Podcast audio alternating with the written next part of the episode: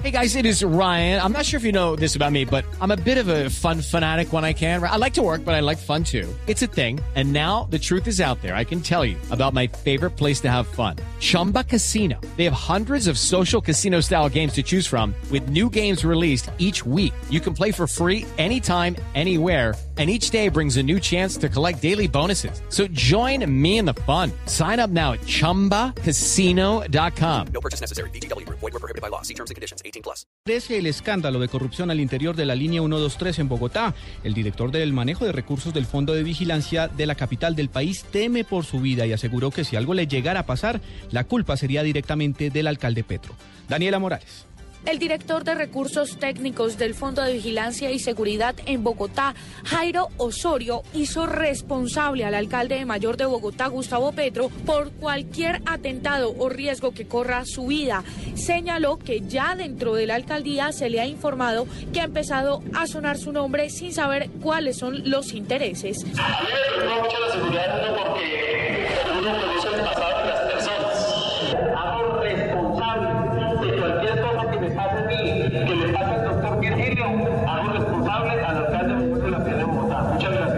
director además aseguró que al interior del Fondo de Vigilancia y Seguridad solamente hay víboras y que en cada contrato hay una irregularidad. Daniela Morales, Blue Radio. El gobierno anunció una reunión para el próximo 10 de agosto para analizar un eventual proceso de repatriación de colombianos presos en China. Silvia Patiño.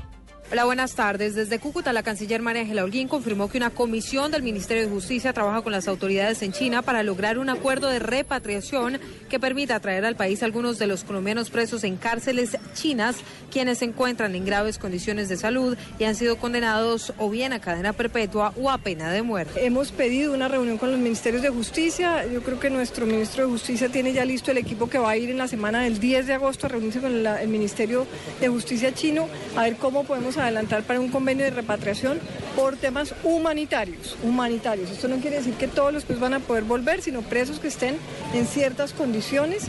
En la actualidad, 12 connacionales están condenados en China a pena de muerte por tráfico de drogas y 11 más a cadena perpetua. Silvia Patiño, Blue Radio. La Cancillería anunció que avanzan las investigaciones sobre las presuntas incursiones de las autoridades venezolanas en la zona de frontera con Colombia. Nos informa desde Cúcuta Juliet Cano. La canciller María Ángela Holguín dijo que están esperando un informe de la policía sobre lo sucedido en zona rural de Cúcuta y Tibú Norte de Santander, donde hace unos días, según la comunidad, se registraron incursiones por parte del ejército venezolano y se llevaron retenidos a varios colombianos. María Ángela Holguín, canciller. El informe que nos haga tanto la, la Policía Nacional eh, para poder tener claridad de lo que ocurrió. Igualmente le hemos pedido a Venezuela que hagamos una investigación conjunta sobre los distintos hechos. Desde Cúcuta informó Juliet Cano, Blue Radio. La Fiscalía General solicitó enviar a la cárcel a la alcaldesa de Florencia de ese departamento, Susana Portela, por su presunta participación en un escándalo de corrupción en esa zona del país. Paola Santofimio. Ante el juez séptimo de control de garantías de Bogotá, la Fiscalía y la Procuraduría solicitaron que se cobije con medida de aseguramiento a la alcaldesa de Florencia Caquetá, Susana Portela, y a otros funcionarios más por presunta corrupción. Tanto la Procuraduría como la Fiscalía argumentaron que la alcaldesa de Florencia, su esposo, dos funcionarios de la alcaldía y 11 concejales de ese municipio representan no solo un peligro para la sociedad, también una posible obstrucción a la justicia. La alcaldesa está siendo investigada por supuestamente haber pagado cerca de 800 millones de pesos a los concejales para que aprobaran el aumento del cupo de endeudamiento por encima de lo estipulado. Paola Santofimio, Blue Radio. Dos de la tarde de 35 minutos, la alta tasa de cambio actual que hoy superó la barrera de los 2.900 pesos ya está afectando los precios de la canasta familiar, por lo que la inflación este año no cumplirá la meta de acuerdo con el Banco de la República. Julián Calderón.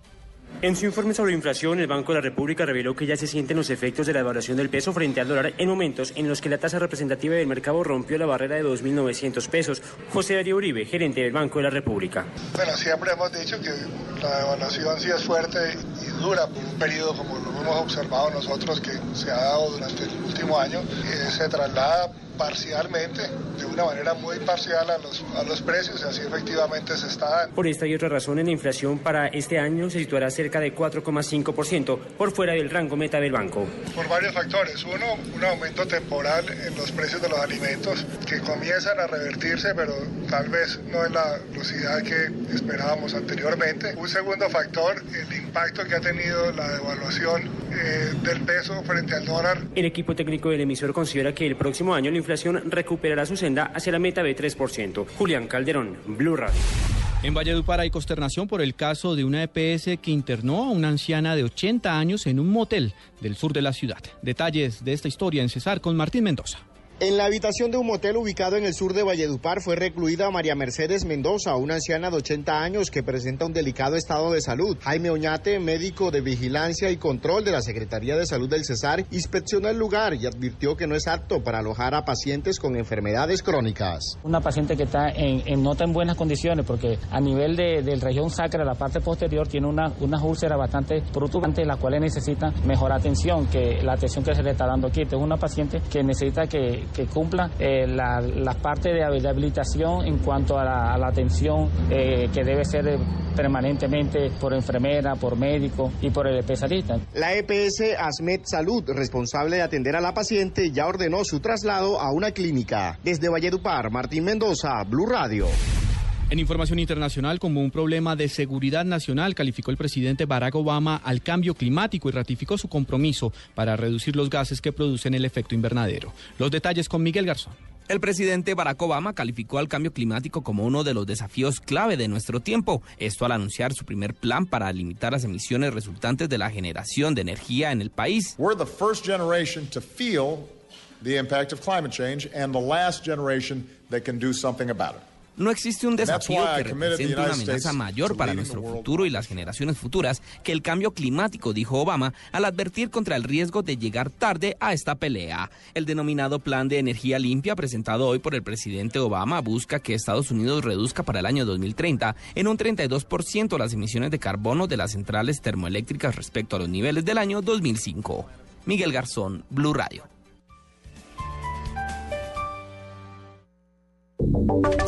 Y ahora en Blue Radio, la información de Bogotá y la región.